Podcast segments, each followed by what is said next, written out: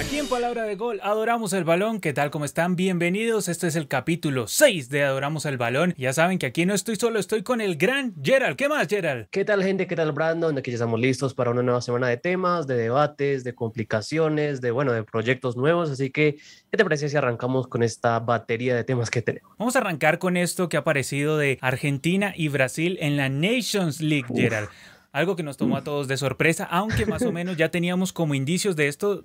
Recuerdo desde la vez que tú hiciste ese video sobre la Liga Mundial de Selecciones de la FIFA, ¿no, Gerald? Desde ahí viene todo el tema. Sí, claro, o sea, han venido rumores de que de pronto, si tenía éxito la idea de la Nations League, de la UEFA, podía esto eh, o evolucionar a una escala global y de momento tiene pinta, es cierto que son rumores, son notas de prensa y demás, pero pues eh, los acontecimientos nos dicen que varias cosas van a cambiar en el fútbol de selecciones más pronto que tarde. Hay que ir cronológicamente con este asunto. A ver, lo primero que hay que decir es que lo que quieren estos organismos, tanto FIFA como UEFA, principalmente la FIFA, también no podemos sacar a la UEFA ahí del asunto, es siempre, ellos siempre quieren tener fútbol de selecciones en el verano europeo, junio, julio. O sea, ellos quieren que no quede ese bache cuando terminan las ligas europeas, que normalmente terminan ya con la final de Champions hacia mayo, finales de mayo, por ahí. Entonces ellos no quieren que junio y julio queden desocupados. Entonces, en principio la FIFA fue la que llegó y dijo, aquí tenemos que movernos de alguna manera. Entonces aparece con qué, Gerald? ¿Cuál fue la idea de la FIFA?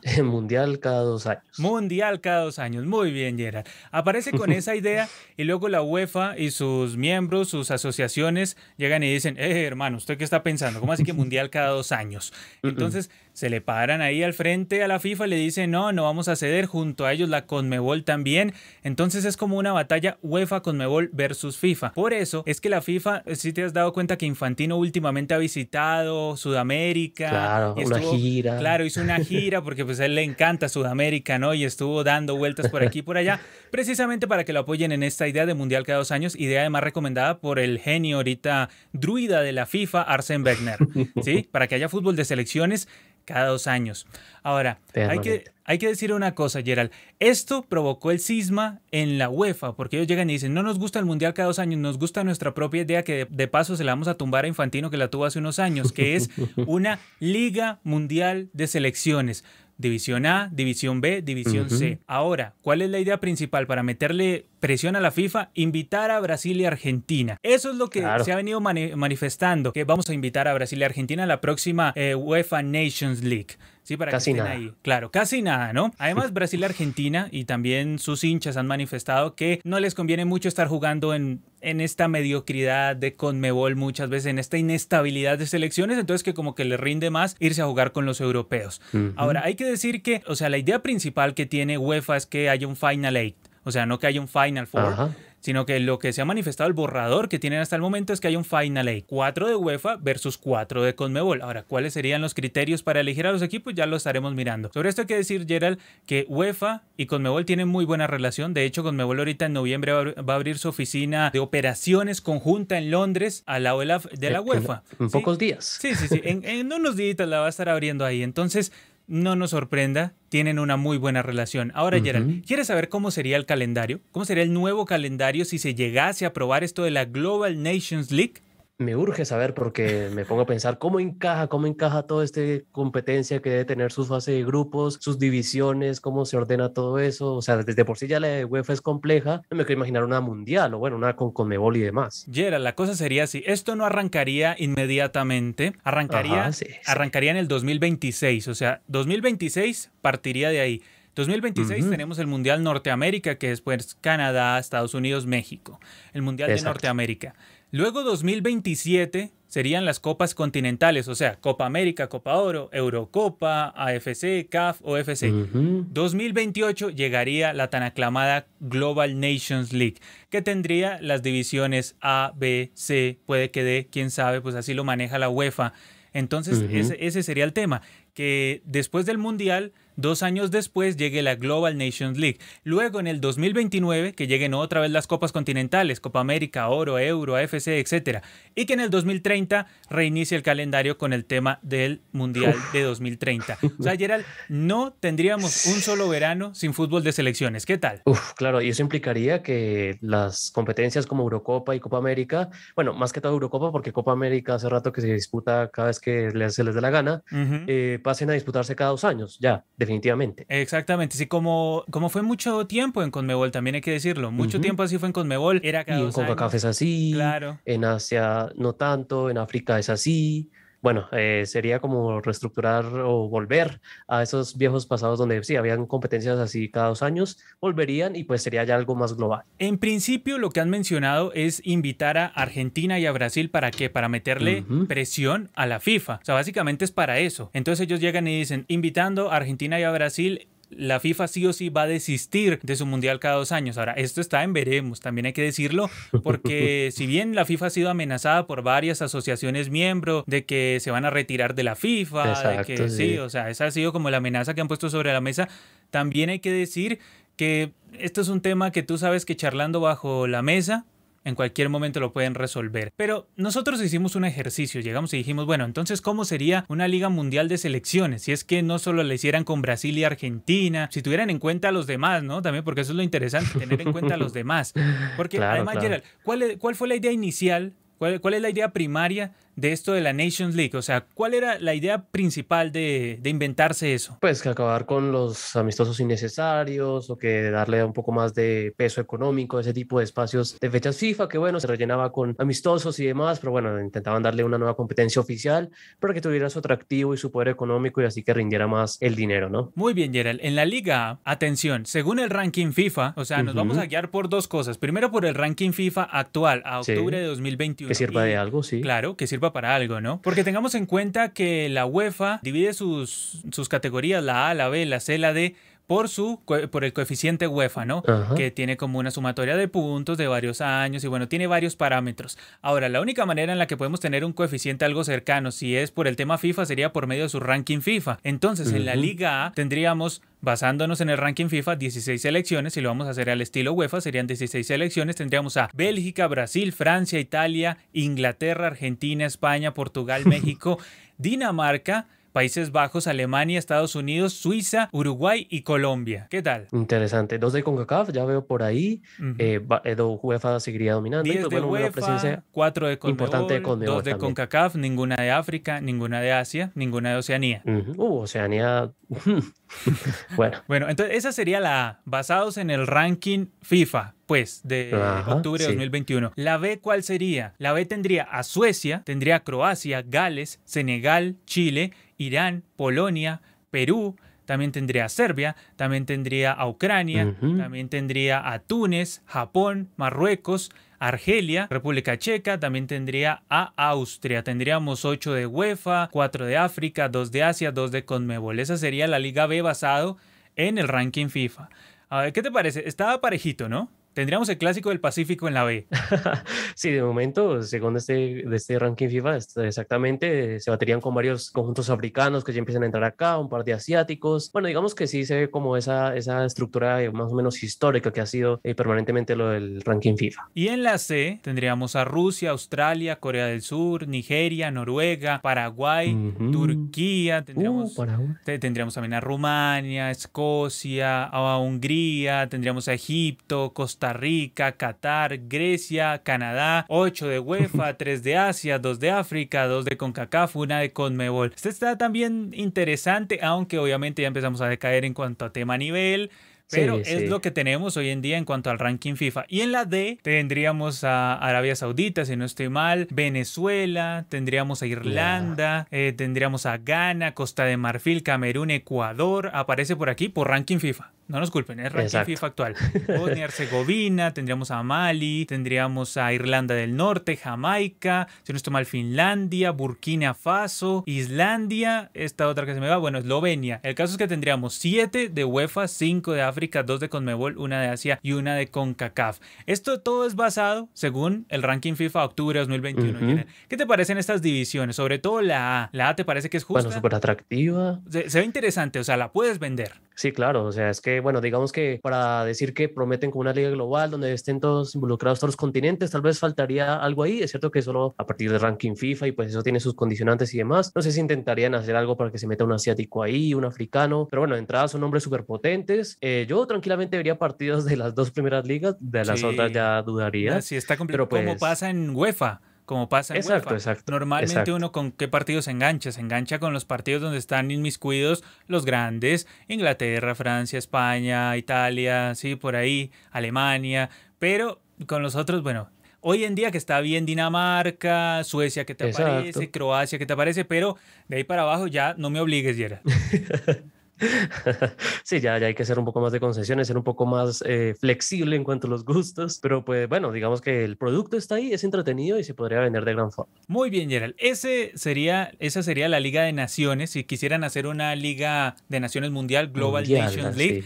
Basada exclusivamente en el ranking FIFA. Si no se quisieran complicar la vida y dijeran, oiga, vamos a hacer cuatro divisiones y que tengan ascensos y descensos, tal y como pasa en UEFA. Y lo vamos a hacer basados en el ranking FIFA. Y la liga, por lo que vemos aquí, tiene el sueño de Seferín y también de Infantino. Porque al final van a jugar Brasil y Argentina, vas a tener Uruguay, vas a tener a Colombia, México, que desde el punto de vista comercial es sensacional, Estados, Unidos, también. Tienes a España por el todo el público hispanoamericano, latinoamericano. O sea, tienes todo, Gerard. Tienes dinero tienes competencia buena, tienes, tienes todo para venderlas si, si los quieres poner de esta manera así. A ver, ahora, si quisiéramos cambiar el tema un poquito al tema de títulos, ¿no? Porque ese también puede ser un parámetro, aunque yo no creo que lo tuviesen en cuenta hoy en día tanto, puede que sí, puede sí, no. Eso es no de Conmebol tirando. atención a cómo quedaría la Liga si solo tuviéramos en, cuenta el tema títulos. Brasil, obviamente. Alemania, Italia, Francia, Argentina, Uruguay, España, Inglaterra, México, Dinamarca, Estados Unidos, Egipto, aquí sí cambia el asunto, Egipto, Australia, Camerún, Ghana y Japón. Queda más repartidito. 6 de UEFA, 3 de Conmebol, 3 de África, 2 de CONCACAF, 2 de Asia. Este está más democrático, Gerald, sí, es por títulos. Claro, claro, sí, sí, como que se le reconoce la competitividad a cada zona, tendría su representante, tal vez veríamos selecciones de mayor cartel, cartel, cartel es súper importante como el ranking FIFA, pero pues bueno, de todas maneras hay selecciones y de todo el mundo, interesantes para... O sea, sería Exacto, más democrática, que es lo que le fascina Infantino, bueno, por votos, pero es lo que le fascina Infantino en teoría. Exacto, sí, sí, sí, para tener ahí más corbatas de su lado. exacto, Gerardo siempre en la juega, eso es lo que me gusta con Gerald. En la Liga B, Gerald, si vamos por tema títulos, estarían Nueva Zelanda, tendríamos a la República Democrática del Congo, Irán, Costa Rica, Arabia Saudita, tendríamos a Nigeria, Marruecos, Chile, Portugal. Estaría linda esta Liga B, ¿eh? me, está llamando la atención. Corea del Sur, Perú, Paraguay, Canadá, Costa de Marfil, Argelia y Túnez. Oye, eh, Perú y Chile se persiguen en cualquiera, en cualquiera de los escenarios, ya sea en títulos o ya sea por ranking FIFA. O sea, se verían sí o sí en la Liga B. Sí, no, sí, tendrían que hacerle como un día especial y todo en redes sociales y demás. El clásico del Pacífico es el clásico del mundo. Claro, imagínate Portugal yendo a Lima, claro. o sea, interesante, Portugal yendo a Asunción, Cristiano Ronaldo jugando en la nueva olla, eh, Ajá. cosas impresionantes, pues que digamos, eh, ¿sí te acuerdas Gerald que un día yo te dije, Gerald, no juguemos mucho con los universos paralelos porque de pronto algún día los dirigentes los van a tomar en serio? Y creo que es el momento, Gerald. creo que es el momento. Ya que quieren cambiar a toda costa el fútbol internacional, ahí es el, el terreno fértil, ahí está para que se siembren lo que quieran. Muy bien, Gerald, la Liga C, porque hasta ahí nos dan los equipos campeones de algo continental. Ah, que tengan alguna copa en su Que tengan alguna copa. Sí, esto es por títulos nada más. La mm. primera fue por ranking FIFA, que llega hasta la Liga D. Exacto, sí. La, eh, la segunda simulación es por títulos nada más. En la Liga C tendríamos a Rusia, Etiopía, Bolivia, Israel, Guatemala, eh, tendríamos también al Congo, pues recordemos que son distintos, República Democrática del Congo y Congo es otra. Exacto. Sí, hay que hacer esas distinciones siempre. Tendríamos a Haití, tenemos a Serbia, Kuwait, tendríamos a Honduras, Países Bajos. Imagínate esta combinación que tenemos acá, ayer. Sudáfrica, Colombia, por fin aparece, Grecia, tendríamos también a Irak, Tahití, Zambia, Qatar y Libia. Tendríamos de todo. Cinco de UEFA, seis de África, tres de CONCACAF, dos de CONMEBOL, tres de Asia y una de Oceanía. O sea, si es por tema mm. democrático, estas tres divisiones A, B y C basadas en los títulos están bastante democráticas, Gerard. Debo decirlo. ¿Te imaginas reaccionando un partido contra Tahití, eh, tipo 3 de la mañana? No, no, no, Que se juegue en, eh, Parapete, Patapete, es que se juega, es que se llama la, capital, es que no, no recuerdo bien ahorita. Pero sí, sería interesante, aunque obviamente todo eso tendría cabeza de grupos, ¿no? Obviamente los más poderosos tendrían cabeza de grupo. Colombia dentro de la Liga se vendría a ser poderosa. Sí, sí, claro. Por, tema histórico nos pega bastante feo si nos mandan por títulos. Ahora, si nos mandan por ranking FIFA, vamos a la Liga A. Entonces, lo que cambia, ¿no? sí, sí, lo que cambia la vida. Pero el tema es que ya tenemos esto sobre la mesa, es lo que se ha venido charlando. ¿Qué piensas de esto, Gerald? ¿Ves más conveniente un mundial cada dos años o que se haga esta idea de la Global Nations League? Tengamos en cuenta que antes se daba mucho el asunto de, bueno, va a jugar un amistoso Colombia contra Francia, Brasil contra Alemania, y siempre esos amistosos eran como acuerdos que se hacían entre federaciones. Si se diera esto, volveríamos a eso, pero ya se jugaría por los puntos y siempre por una copa. Entonces, ¿qué crees que es mejor? ¿El mundial cada dos años, la Global Global Nations League cada dos años, ¿qué piensas? me inclinaría más por lo de la Nations League, que cambia el formato, cambia la idea, el tipo de divisiones y demás. Se enfrentaría no a las mismas selecciones que de pronto se van a enfrentar en las fases finales de los mundiales, sino que habría como encuentros más llamativos, más que no se han visto, más inéditos. Aunque bueno, tal vez el problema sería un poco como el tema de espacios, de viajes, porque involucraría a selecciones de todos los continentes. No, pero, pues, bueno. ¿Pero por qué problema? Porque mira, se puede hacer así, decir, una fecha se va a jugar en Europa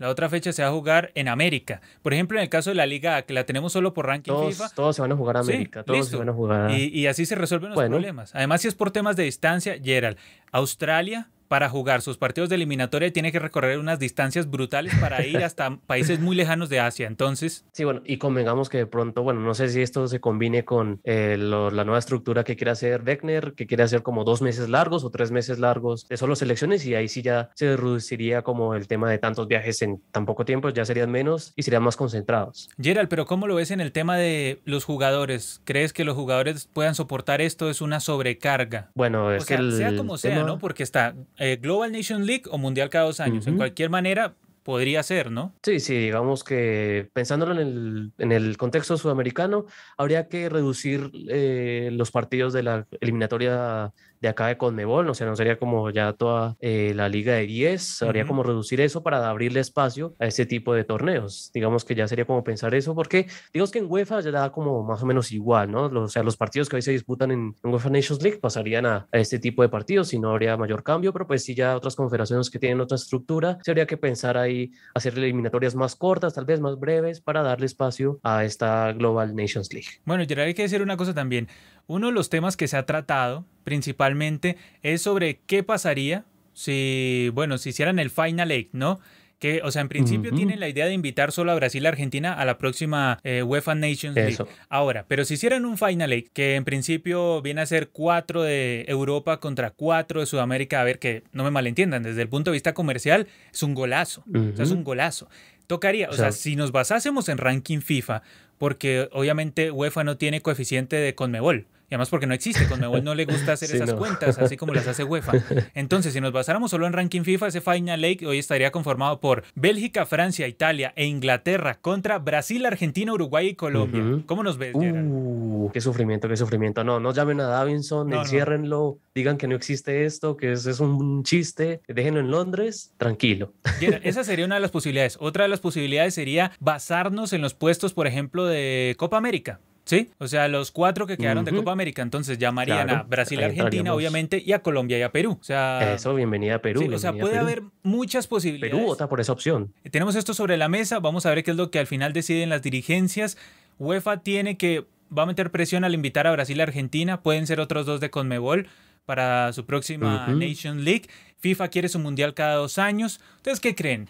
¿Qué es mejor? ¿Mundial cada dos años? ¿Global Nations League quizá con la idea de la UEFA? A mí me atrae la Global Nations League porque no le quitaría estirpe al Mundial, Y aparte de eso, te permite jugar partidos que antes contábamos como amistosos, pero que ahora sí los contaríamos como partidos oficiales. Siempre se va a jugar por algo. Queda ahí para la discusión, queda para que todos ustedes hagan una reflexión interna, digan, no, me gusta más esto, me gusta más lo otro, pero siempre para que estén reflexionando. Es interesante, yo lo veo con buenos ojos, sobre todo para no quitarle clase, estirpe. Ese valor mítico. esa pues. mítica que tienen los mundiales. Entonces sería más que todo para eso, porque Infantino lo que quiere es plata. Entonces, si podemos conseguir plata en la Global Nations League, bienvenido. A ver, Leo Acuña que nos aporta y dice, igual la clasificación por ranking FIFA no sería solo para la primera edición, después se asciende o se desciende ganando ligas. como la UEFA, como la UEFA Nations League. Nosotros tomamos en cuenta, eh, digamos, el ranking del momento. Ya cuando arranque el certamen, pues entonces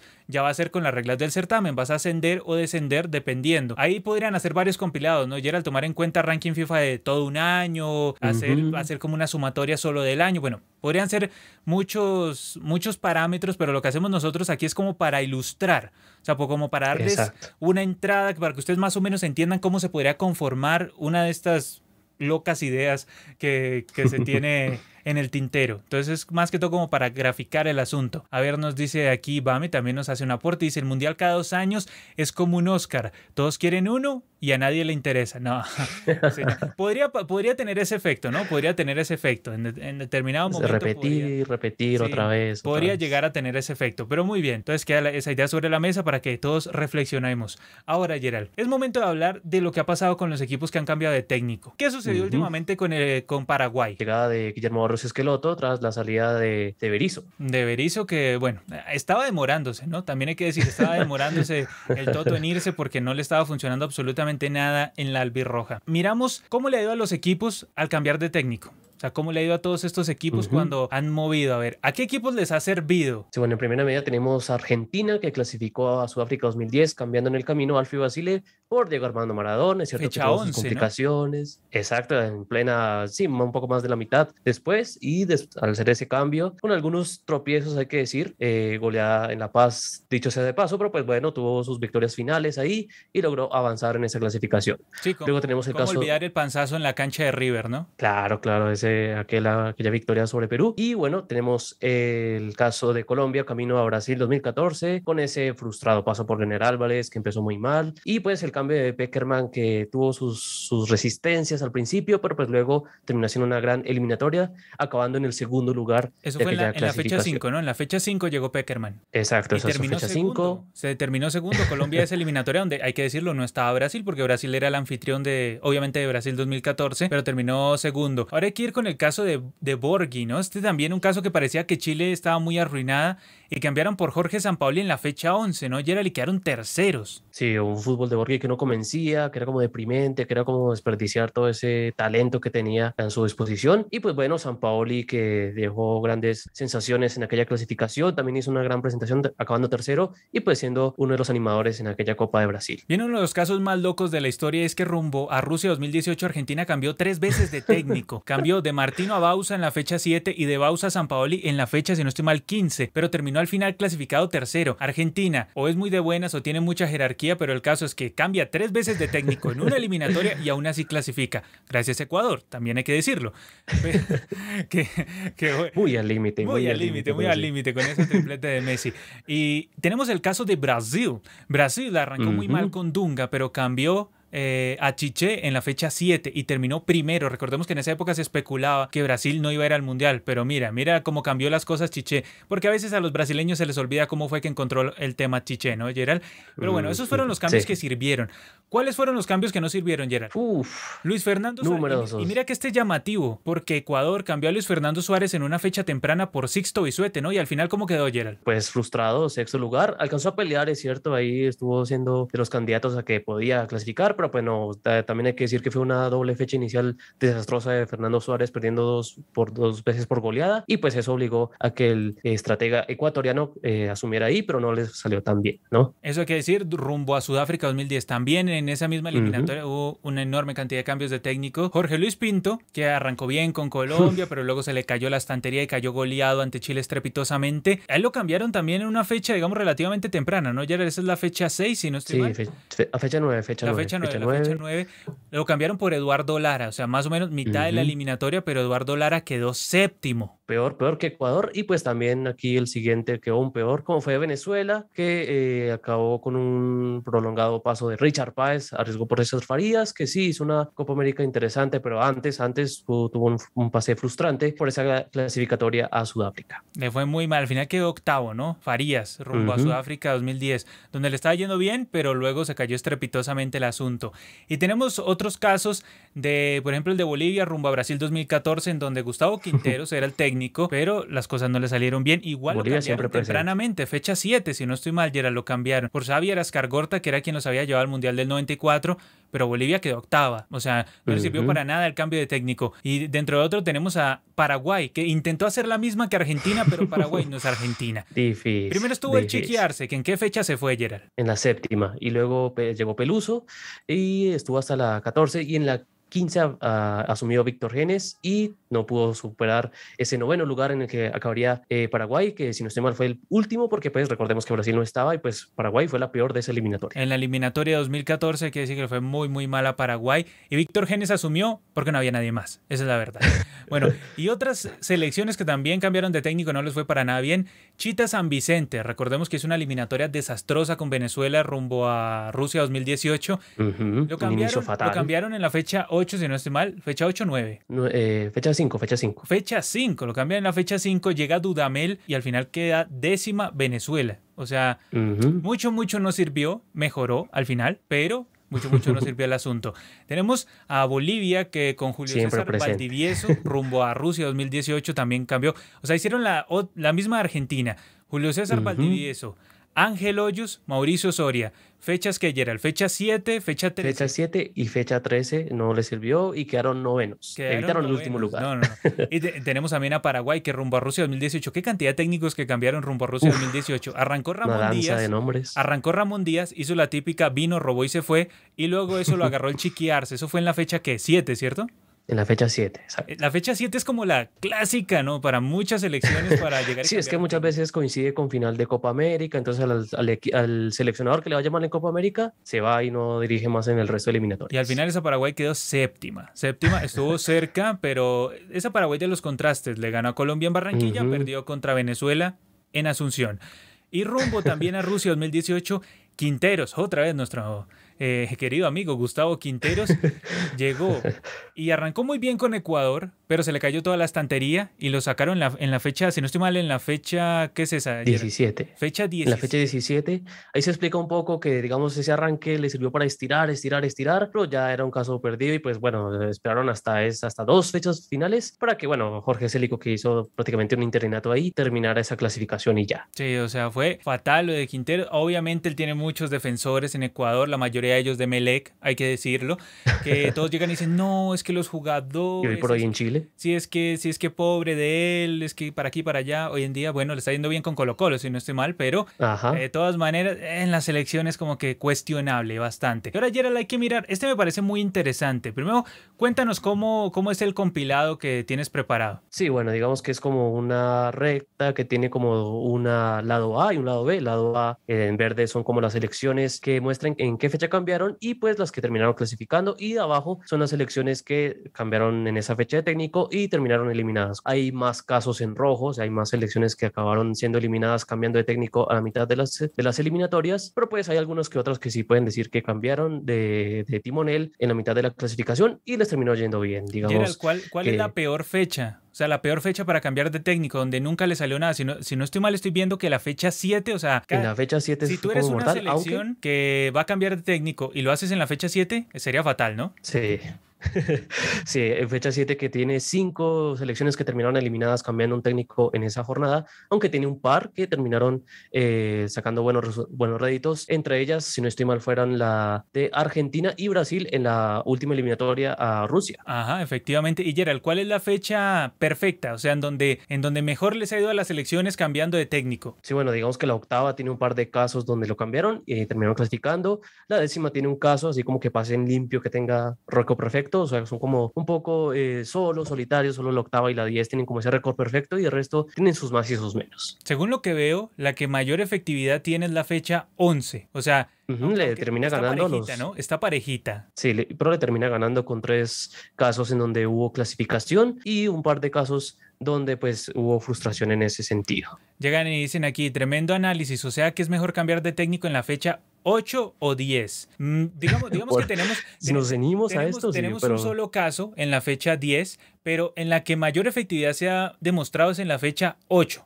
O sea, esa vendría, o sea, mitad de eliminatoria casi. Es mitad de eliminatoria. Pero mira que la literal mitad de eliminatoria, que es la fecha 9, ahí ninguna selección ha conseguido clasificarse y cambia de técnico en la fecha 9. También esto es un tema como de agüeros, como de, de cábalas, como dirían los argentinos también es por ese lado, ¿no? Que tú dices, no, no cambiemos de técnico en esta fecha, esperemos hasta la siguiente para sí poder clasificar, no, basado en esto. La peor es la fecha 7, por lo que vemos acá.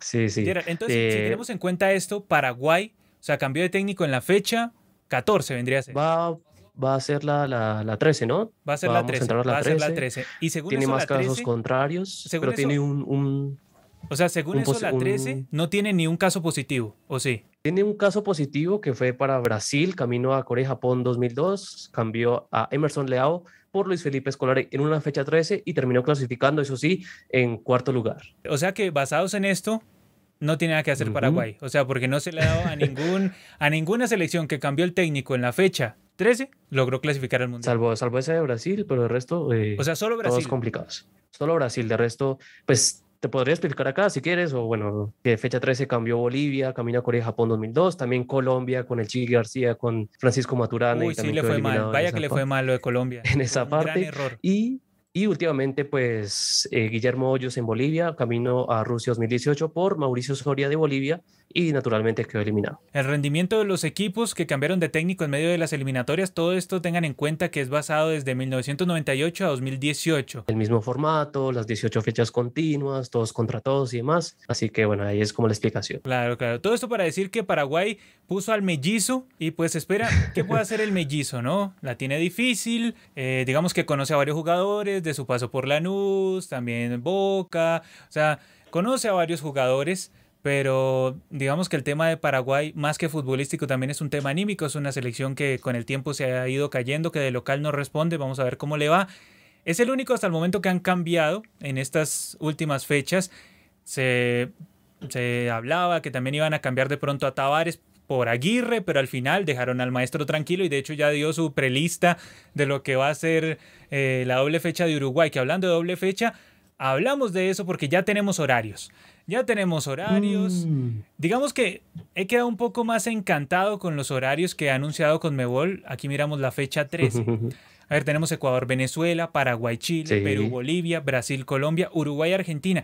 Hay que decir que eh, Uruguay-Argentina será jugado el 12 de noviembre, ese partido. El resto de partidos serán jugados. Un día aparte, bueno. Un día Qué bueno que nos dejan digerir, nos dejan digerir un poco esa maratón, mini maratón que hay de cuatro, y pues le damos su espacio interesante a este clásico del Río de la Plata. Claro que sí.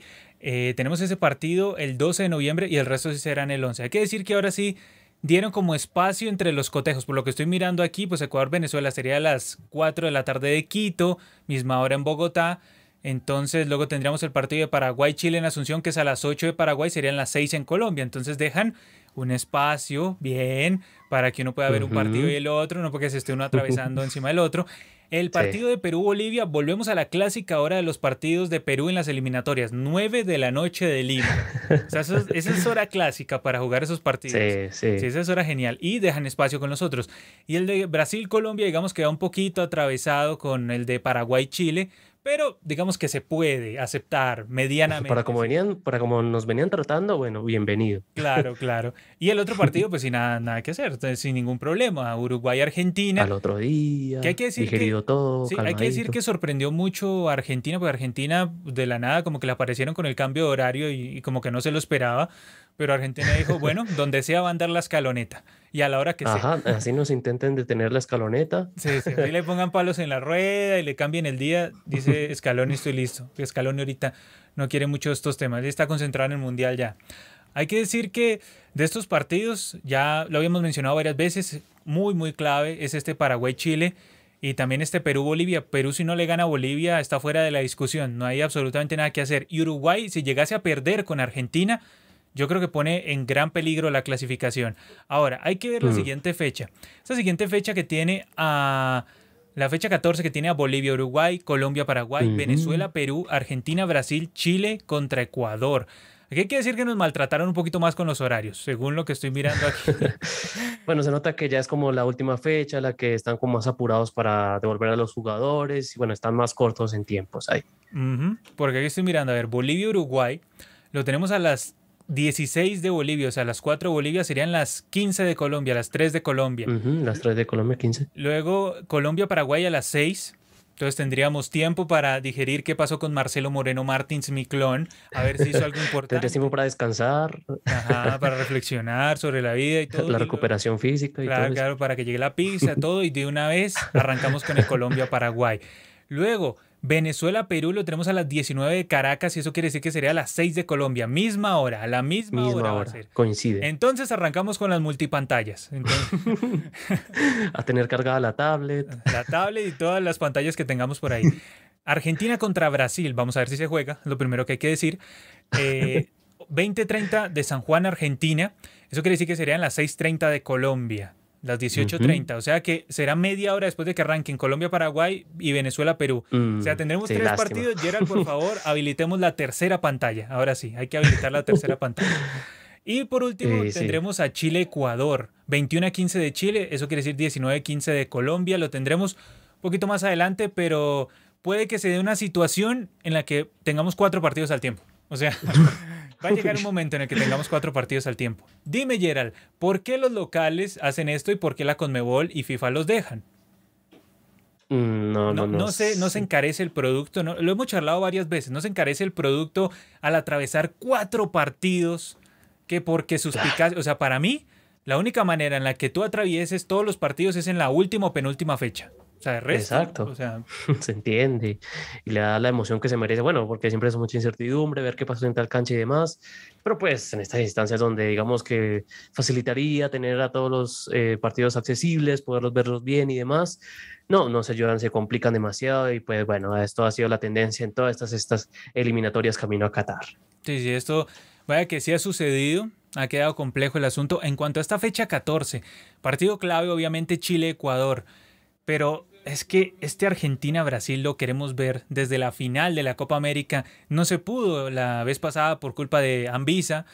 Y también es clave el Venezuela-Perú, si Perú ya viene con una victoria bajo el brazo contra Bolivia, ¿no? O sea, ahí es cuando se vuelve clave ese partido, si Perú llegase a ganar los dos. Colombia-Paraguay, pues, a ver, Gerald, explícalo. eh, eh es el, es el, el, el, récord invertido, ¿no? Paraguay goza jugando en Colombia y pues Colombia en teoría goza jugando en Paraguay. Esta vez no se dio, pero pues ha sido la tendencia histórica en ese duelo particular. Sí, un duelo particular en donde hay que decir que si Colombia no lo llegase a ganar estaría comprometiendo seriamente su clasificación porque lo más probable, lo mm. más seguro es que venga de una derrota en Brasil. Entonces le queda ese partido contra Paraguay para cerrar el año.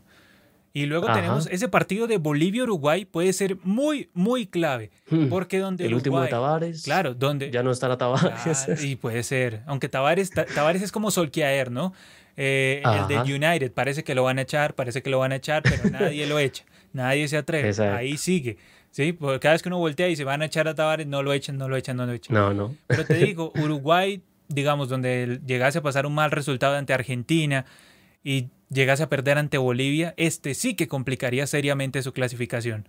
Porque recordemos que las últimas fechas tienen muchos duelos directos, uno de ellos ante Chile, en Santiago. En Santiago. Yo, ya lo he pronosticado que para mí ese partido va a terminar como el Colo Colo Boca del 91. O sea, yo, no le veo otro camino a ese partido que no sea que quede como el Colo Colo Boca del 91. yo no, o sea, que entre un perro también, que se juegue... No, y de hecho Tavares estuvo en ese partido, Gerald. Tavares era el técnico de Boca. El, técnico de Boca, claro, claro. Sí. sí, para esa época, sí, para esa época Tavares todavía es técnico de Uruguay, si no es de pronto la fiera Aguirre. Sí, porque uno no sabe, está siempre coqueteándole la UF, está siempre charlando con él. Pero el caso es que tenemos esta última doble fecha del año de 2021 y luego volverán las fechas de eliminatorias con Mebol desde finales de enero, inicios de febrero. Y, marzo serán las últimas dos. Inédita. marzo serán las últimas dos. Y luego, Gerald, repechajes. Tenemos a mitad de año, ¿no? Del 2022. Tenemos repechajes que todavía no hay oficialización de, quién, a quién nos vamos a enfrentar, qué eliminatoria va a estar por ahí ya definida, a ver con quién rivales y demás, pero bueno, FIFA se está tomando demasiado tiempo para definir eso de forma oficial, ¿no? Más allá de que, bueno, tal vez haya algunos eh, rumores y demás de que, bueno, puede ser Centroamérica y demás, pero bueno, vamos a ver eh, con CACAF. Son muchas ideas en cuanto a la Global Nations League. ¿Podría dar, tú crees que una bonificación para el Mundial también, Gerald? Mm, bueno, esa también ha sido como la otra gracia de la Nations League, que de como algo más. en el caso de UEFA, pues daba como una segunda oportunidad en las eliminatorias a la Eurocopa, también va a dar como una segunda oportunidad para los presentes eh, del Mundial, así que bueno, puede ser como los que se destaquen allí y eso podrán tener, no sé, si algún cupo en ese torneo de repechajes que quiere hacer FIFA, podría ser una idea, una alternativa, o que tengan como un salvoconducto ahí por si quedan relegados en la clasificación, tengan ahí, no sé, un repechaje extra. Bueno, podría ser algo como pensar que tocaría ver de forma más justa y cuál sería como la más conveniente para todas las confederaciones, pero pues sí, sería algo... ¿Tú estarías de acuerdo con que la que gane la Nations League, la Global Nations League, tenga el cupo al Mundial? Puede ser, puede ser, sí, sí, como, como pues en teoría Francia, eh, hoy por hoy, que es el... O que le dieron una bonificación. Exacto, exacto. Digamos que de todas maneras tendría que jugar la, clasificatoria de su confederación, pero de quedar eliminado y tiene como una segunda chance ahí. Claro, que es más o menos como sucede hoy en día en la UEFA Nations League de Europa. Exacto, exacto. Entonces, por ese lado estaría interesante. Y bueno, dice aquí David, nuestro miembro reciente, llega y nos dice, Venezuela sería otro equipo si dejaban a Dudamel hacer su proyecto. bueno, es que fue como un rifirrafe entre ambos, ¿no? Dudamel tuvo sus problemas con la federación, ellos también, y pues bueno, hubo un lío ahí con la muerte repentina del presidente de la Federación Venezolana, que a FIFA le tocó intervenir eh, la federación y pues ahí una, una comisión reguladora para que, bueno, terminaran ahí con el proyecto Peseiro. Y bueno, ha sido un montón de líos, así que eh, fue parte, parte, ¿no? Dudamel también se hartó un poco de unas cosas y se fue él por su, por su voluntad también. Es que hubo mucho inconveniente con el tema de Dudamel, pero bueno, vamos a ver cómo le va con este técnico que Gerald todavía es interino que yo sepa, no, creo que Leo González volvió a su, a su puesto en Deportivo Lara, está ahí con el equipo venezolano y pues estarán buscando ya. O sea, ¿quién es el técnico? Hoy, ¿quién es el técnico de Venezuela ayer? Creo que no hay nombre, no hay nombre. Ah, está, no, está, dicho. O sea que Ecuador, se mencionaba mucho ruso. ¿Contra quién va a jugar Ecuador? Esa es la eterna pregunta con los partidos de Venezuela. Se mencionó por mucho tiempo ruso, por ahí Peckerman, pero pues no ha habido mayores novedades en ese sentido. Ay, ay, ay, Venezuela, Venezuela, qué lío. El, pobre Leo llegó y dijo, si no me dan esto en propiedad me voy. Y efectivamente se fue. pero eso me gusta, que lleguen y se hagan sentir, no que lleguen, roben y se vayan. No, eso sí no me gusta. A ver, eh, lo que nos decía aquí Kira Ikel, que es más conveniente cambiar de técnico en la fecha 8 o 10. Gabriel Reyes, nuestro miembro legendario, llega y te hace una retrimenda, Gerald. Dice que te faltó Chile en Rusia 2018. San Paoli se fue en la fecha 4 y llegó Pizzi y nunca mm. pudimos llegar al Mundial. Gerald, ¿qué tienes que responder ante esto? Sí, sí, bueno, es que, es, que es una confundida. Es una confundida que, que pegué ahí, que hay que decir, confieso que también con Brasil se me pasó ahí. Es que, bueno, me estaba ordenando para el momento de hacer como, como todo el conteo y demás, me estaba ordenando que después de cada Copa América eh, empezaba la eliminación ¿no? Por lo general en los ciclos pasados. Pero pues en este caso, como hubo esa Copa América Centenario, entonces eh, creí que después de la Copa América Centenario ya había empezado la, ahí empezaba la eliminatoria, pero no, ahí me corrige bien Gabriel, ya había habido unas fechas antes en 2015 y sí, pues ahí me disculpo con Gabriel. Pero ¿qué tanto cambia pues, eso? El general podríamos decir que, pues no demasiado, digamos que en, el, en la estadística global que mencionamos, no lo cambia mucho. Eh, la, fecha, la fecha 4 estaba como ausente de casos de que si los habían sacado o no. En ese caso, entonces la fecha 4, eh, con el presidente de San Paoli, habría uno, un caso en contra, ¿no? De que no es conveniente cambiar en fecha 4 y eso. Ya, pero no cambia sustancialmente la estadística. Es para agregarlo. Sí, no, digamos que y, y digamos, que, también fue para mandarte al frente lo que hizo nuestro amigo Gabriel. Gabriel ah, no, no, no. Es, es, algo que hay que hacer eh, de protocolo y pues se le agradece también la corrección, que para eso también sirve. Claro, claro, por eso siempre está aquí la gente, para que nos hagan las, las correcciones que haya del caso.